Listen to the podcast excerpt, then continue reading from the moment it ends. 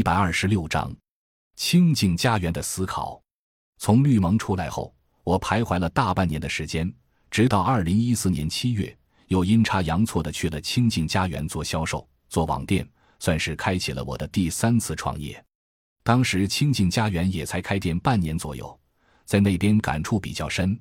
我们老板娘和老板人特别好，教我们从洗碗、扫地开始怎么去做一件事情。在清净家园。我看到他们怎么样去处理内部的人员关系，以及处理与外部的关系。而在中心那时候，可能我们做概念、理论性的东西比较多，甚至我觉得中心有矛盾的时候，处理方式也是很直接、很伤人的。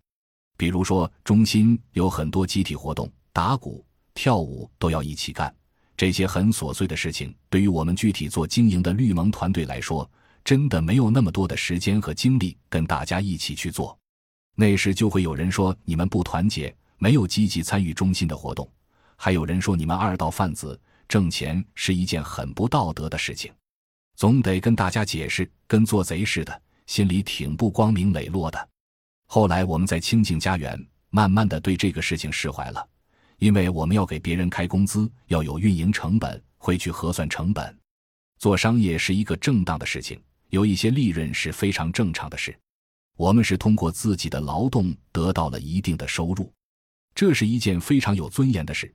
如果是因为他人同情而得到的，这事也是可以做的，但是对我们来说就不够平等和公平。所以做商业、做销售，这本来就是一个等价交换。第一，我们不压榨任何人；第二，我们也可以从中得到一点收益来维持自己的生活；第三。我觉得这事情挺好，自己也很喜欢。我不用再去给谁证明我到底是不是二道贩子，我也不用给谁交代我的钱花到哪里去了。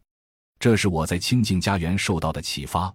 反正我们不是偷的，不是抢的，做这个事情光明正大。感谢您的收听，本集已经播讲完毕。喜欢请订阅专辑，关注主播主页，更多精彩内容等着你。